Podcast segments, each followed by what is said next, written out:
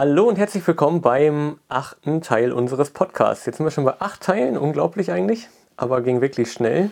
Ich ja, mag die Zahl 8. 8 ist gut, ne? Ja.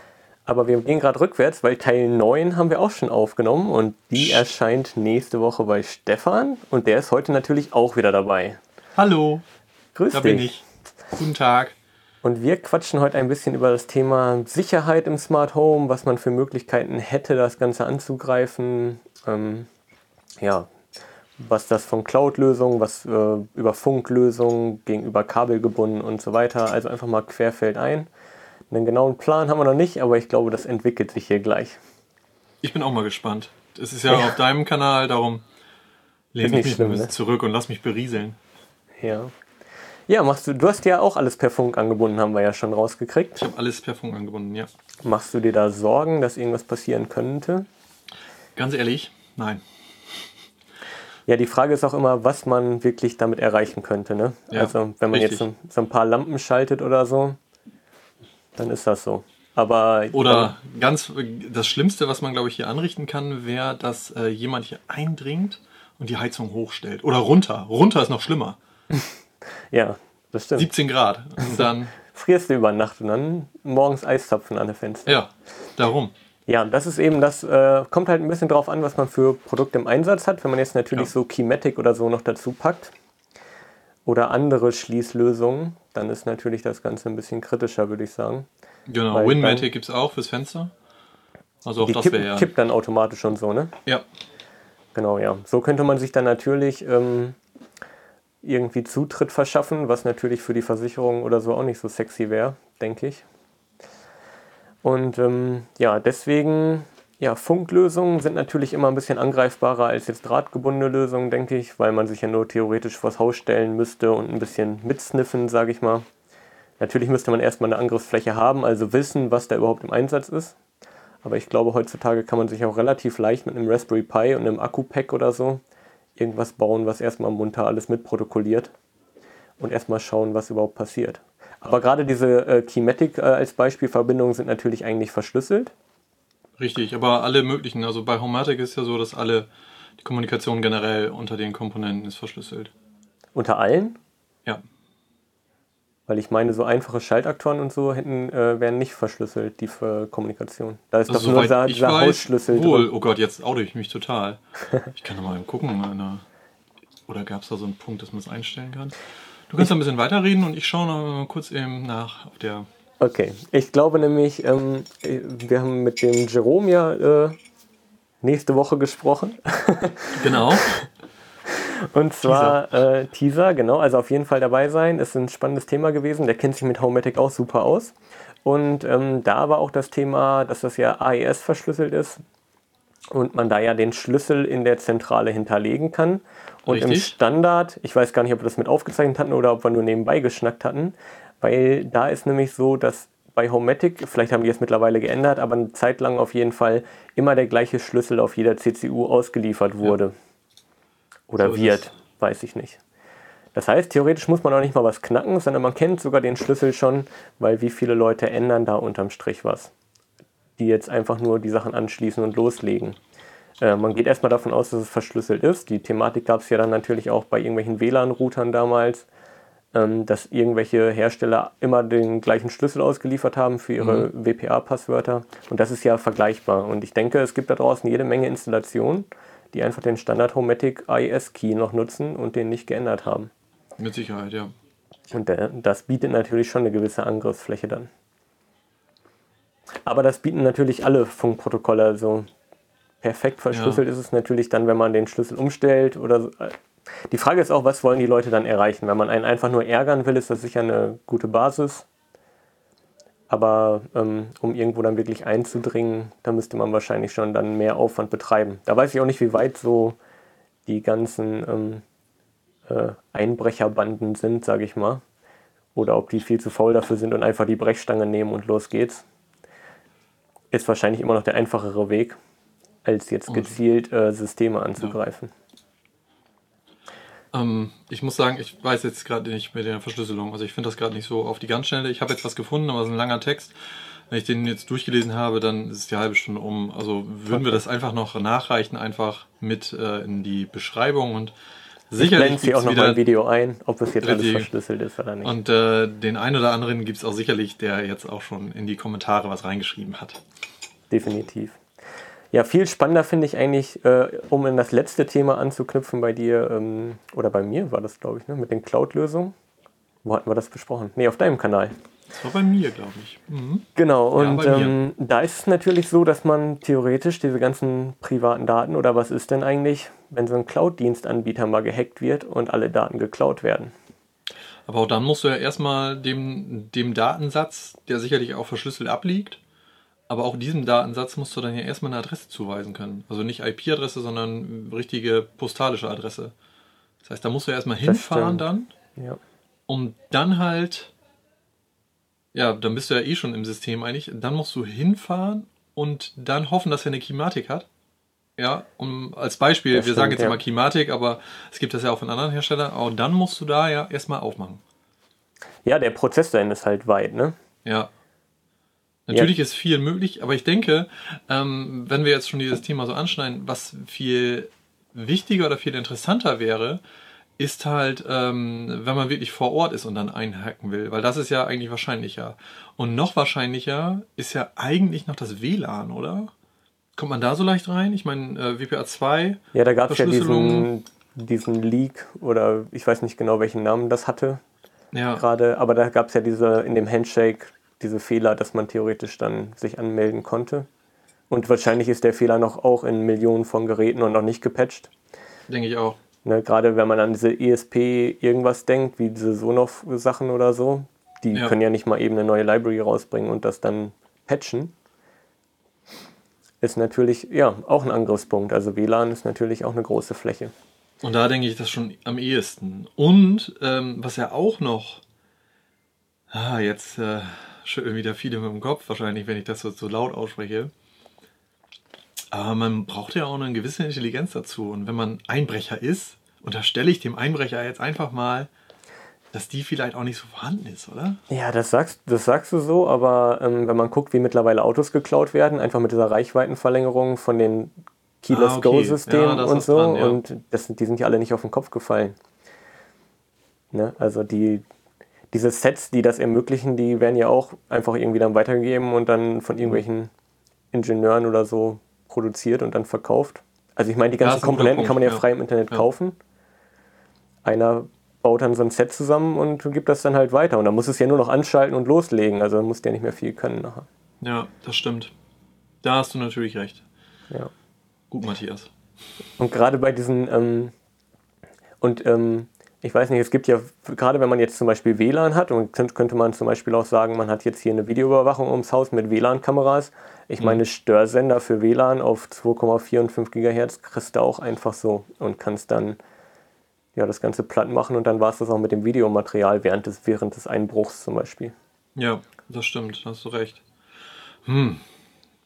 Also Möglichkeiten gibt es da sicher viele. Die Frage ist, genug, genau. macht man sich da wirklich Stress? Und äh, was man sich ja auch, äh, ja natürlich macht man sich Stress, ein guter Punkt.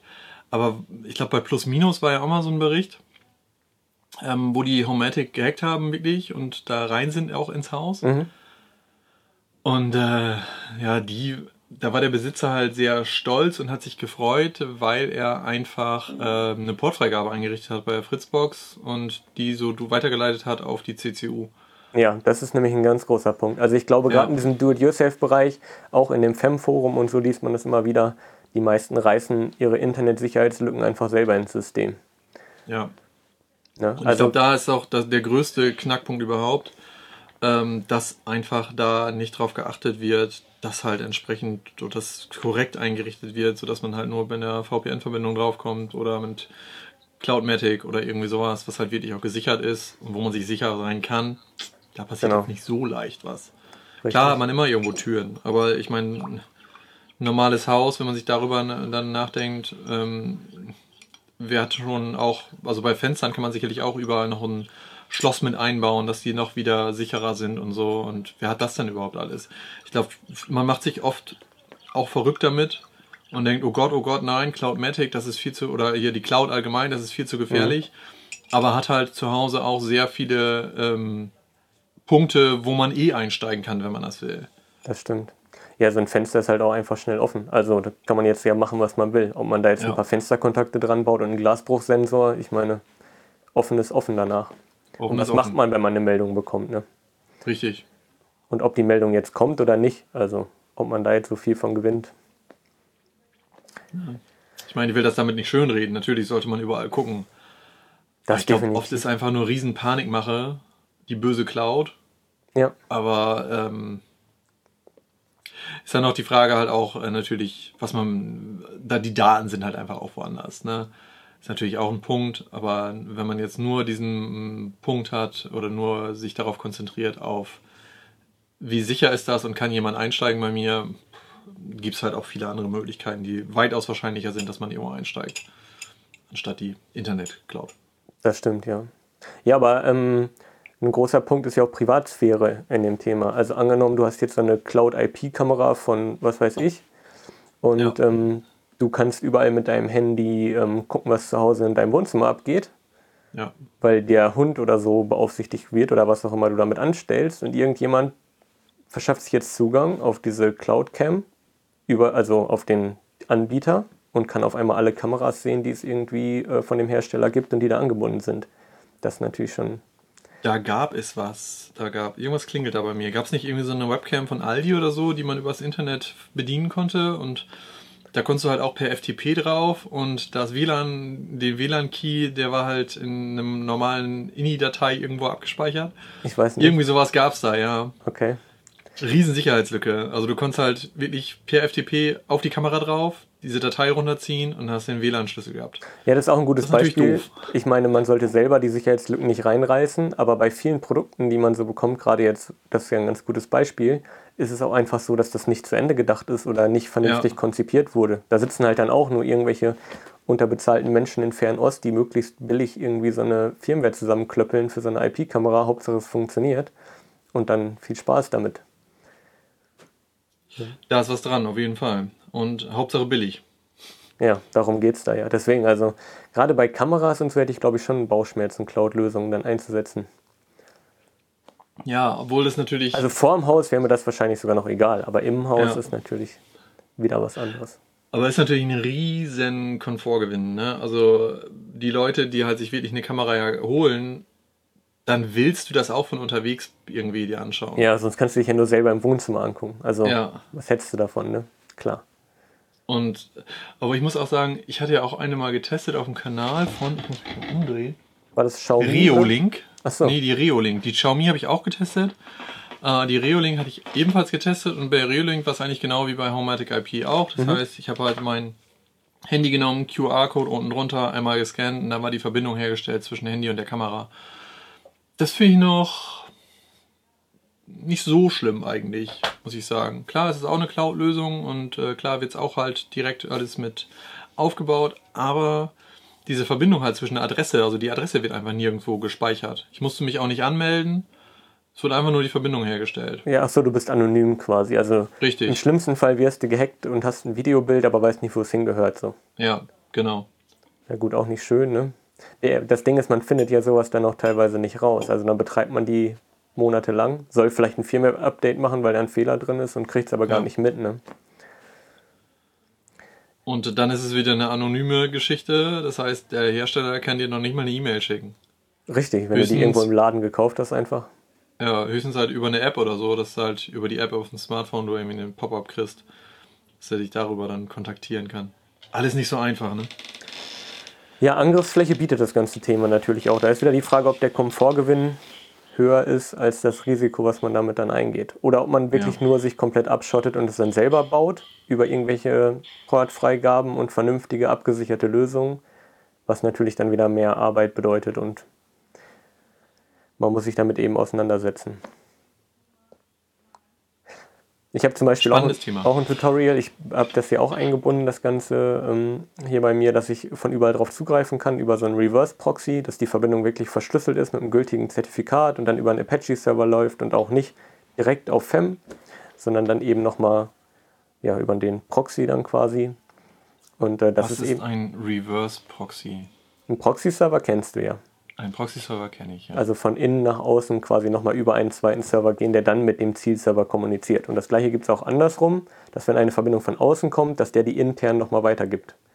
Okay. Und, und, der kann auch die, zum Beispiel die Webseiten umbauen. Das heißt, der kann in dem Ergebnis, was er von, deinem, von deiner Webseite bekommt, die URLs tauschen, sodass wenn du da draufklickst, dass die wieder gültig sind. Weil angenommen, deine CCU liefert eine Webseite aus, wo Links drauf sind, wo dann aber nur IPs drin stehen, dann würdest ja. du ja draufklicken und das wird nicht gehen. Ja. Und das kann Reverse Proxy zum Beispiel auch in dem Inhalt, den er zurückliefert, an den, der die Seite aufruft, dann austauschen in dem HTML-Content und solche Geschichten. Und warum ist er sicherer? Na, weil ähm, Apache oder Nginx zum Beispiel, das sind eben erprobte Webserver, die genau für mhm. diesen Fall gebaut wurden und die auf jeden Fall das Zertifikatshandling und ähm, Angriffsflächen und so weiter alles schon so weit abdecken, weil die da draußen millionenfach im Internet äh, okay. betrieben ja. werden. Und äh, so eine CCU oder auch FEM oder was auch immer sind halt Community-Projekte bzw. Firmenprojekte, die einfach nicht dafür gedacht sind, öffentlich ins Internet gestellt zu werden und dagegen mhm. abgesichert zu sein. Gegen, ja, macht Sinn, okay. Gegen ja. äh, irgendwelche Angriffsszenarien. Und ich habe zum Beispiel auch so realisiert, dass ich noch Fail to Ban davor habe. Das heißt, der analysiert meine Access-Logs vom Apache und wenn du mehr als drei Fehlversuche mit Benutzernamen und Passwort über die verschlüsselte Verbindung machst, wird deine IP komplett gesperrt und ähm, darfst gar nichts mehr machen. Naja, okay, dann musst du halt kurz mobil in Flugmodus gehen am Handy und kriegst eine neue IP zugewiesen und dann bist du wieder mit. Ja, ganz so einfach ist, also ja, dann hast du wieder drei Versuche, wie oft willst du das machen und ja. unendlich viele IP. Meistens landest du ja auch mit dem Handy im, äh, in irgendeiner Zelle, die dann wieder eine eigene IP hat, weil du landest ja in so einem Unternetz okay. eigentlich. Ja. Und ja, auf jeden Fall ist es eine Hürde, die das Ganze ein bisschen größer macht. Ich möchte einfach nur gegen Brute Force Attacken abgesichert sein, dass nicht jemand zigtausend Versuche pro Sekunde gegen meine, ah, ja. Ja, gegen meine laufende Installation macht. Macht Sinn. Aber Und VPN nutzt du dann auch? Das nutze ich auch, ja, aber mhm. ähm, eben nur, wenn ich Sachen per SSH oder so erledigen möchte im Netzwerk, weil auf meine Administrationsoberfläche komme ich halt auch ohne äh, VPN dann. Okay. Weil das habe ich eingerichtet, um zum Beispiel Dienste wie Sys Senset zu nutzen. Ja damit ich, äh, da gibt es ja diesen Webhook, ich weiß nicht genau, wie das heißt. Und dann kannst du halt, wenn irgendwas passiert, einen Webhook aufrufen, also irgendeine URL mhm. und da Platzhalter drin ersetzen und dann kann ich halt direkt in FEM Dinge setzen über ja. Assistant Set und solche Geschichten. Das würde ja mit VPN nicht gehen. Das stimmt. Verrückt. Genau, zum Beispiel Geolocation oder so, ne? Ja. Oder auch wenn du auf dem Handy so eine Geolocation-App hast, dann kannst du direkt damit ähm, eben deine Position setzen, wo du dich gerade befindest, in ohne über einen Cloud-Dienst gehen zu müssen. Aber jetzt, äh, um nochmal wieder den Sprung zurück zum Thema zu kriegen, ist es aber ja wirklich so, dass du jetzt ja echt schon einen ganzen Aufwand, also zum einen hast du Aufwand betrieben und zum anderen musst du ja auch wissen, wie das geht. Mhm. Ja, ist ja nur die Frage, ob jeder, der halt entsprechend diese Dienste nutzen möchte, jetzt bei einer FEM-Installation so weit ist, dass er das auch so hinkonfiguriert bekommt. Hinkonfiguriert, das ist auch ein Wort. ja, wahrscheinlich ja erstmal nicht. Also ich hoffe, meine Tutorials helfen dabei und sensibilisieren da auch für, ja. weil ähm, es ist definitiv davon abzuraten, einfach einen Port weiterzuleiten, weil es einfach ist und man darüber dann drauf zugreift. Das ist halt das Schlimmste, was man machen kann in dem Moment. Ich will jetzt keine Werbung machen, aber hast du das im Einsteigerkurs drin? Also wird das auch behandelt irgendwie? Nee, das wird einfach auf YouTube behandelt. Einfach mal hier Ach auf so, dem ja. Kanal suchen und dann ich weiß gar nicht. Ich habe hier durchnummeriert, welcher Teil das ist. 23 oder so.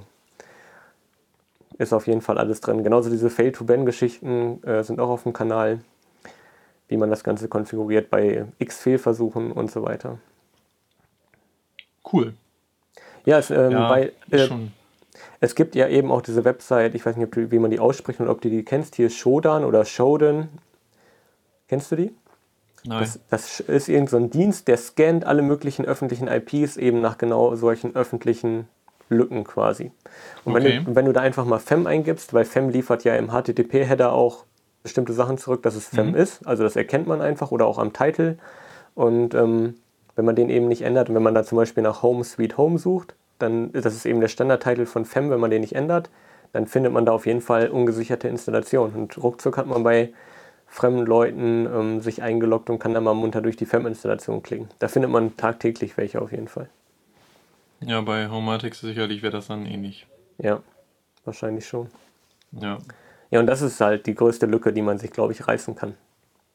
Ja, da war auch mal im Homatic-Forum war zu dem Thema nicht auch mal so ein Thread drin und dann sagten die halt auch, ich will ja gar nicht Scheiße bauen, ich will ihm einfach eine Nachricht hinterlassen, irgendwie, dass es halt offen ist und dass das nicht so klug ist, das Ganze. Ja. Ne? Und ja, dann, dann sollte man das irgendwie schon. Also wäre halt schön, wenn man da einfach eine Nachricht hinterlässt. Irgendwie jetzt irgendwie Quatsch machen, finde ich auch nicht so Das cool. sieht man da auch immer, wenn man dann auf die Seiten draufkommt, dann haben oft schon irgendwelche Dummy-Devices da angelegt, die dann heißen wie sicher deine Installation ab oder so. Ja.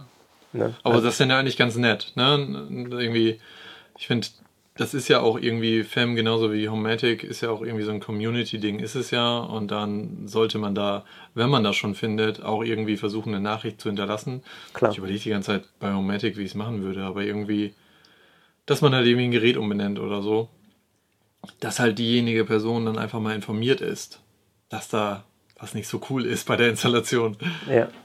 Ja, es ist halt, ähm, also da muss ich auch sagen, ich weiß nicht, wie viel Mist damit getrieben wird. So, man, was hat man auch davon? Ich meine, du kannst ja. die Leute ärgern, wenn du ein paar Mal auf die Lampe klickst und die geht immer an und aus und die Leute wundern sich oder so, aber keiner will ja dem auch irgendwie dann groß schaden. Das ist ja mehr Schadenfreude dann nachher als äh, Schadenwollen. Ja. Genau. Und ähm, die meisten Menschen sind ja doch sehr nett im Internet und aber man macht sich damit halt schon ein Tor auf. Und gerade wenn man jetzt da ja. so eine Teamatic drin hat und Fem nicht absichert, ich meine, dann ist es ein Klick und man ist da drin. Man muss ja nur die Verbindung irgendwie herstellen. Ja. Und, und gerade mit so ähm, Diensten wie U-Trace oder so kriegt man ja auch relativ schnell IP zu ungefährem Standort, zumindest zu, zur Stadt. Mhm. Und ich meine, vielleicht hat derjenige ja auch noch irgendwie seine eine Webcam drin und man erkennt die Straße oder ein Straßenschild oder was auch immer. Also man muss da schon aufpassen, wie viel. Man hat da ja auch alles drin, dafür ist es ja da.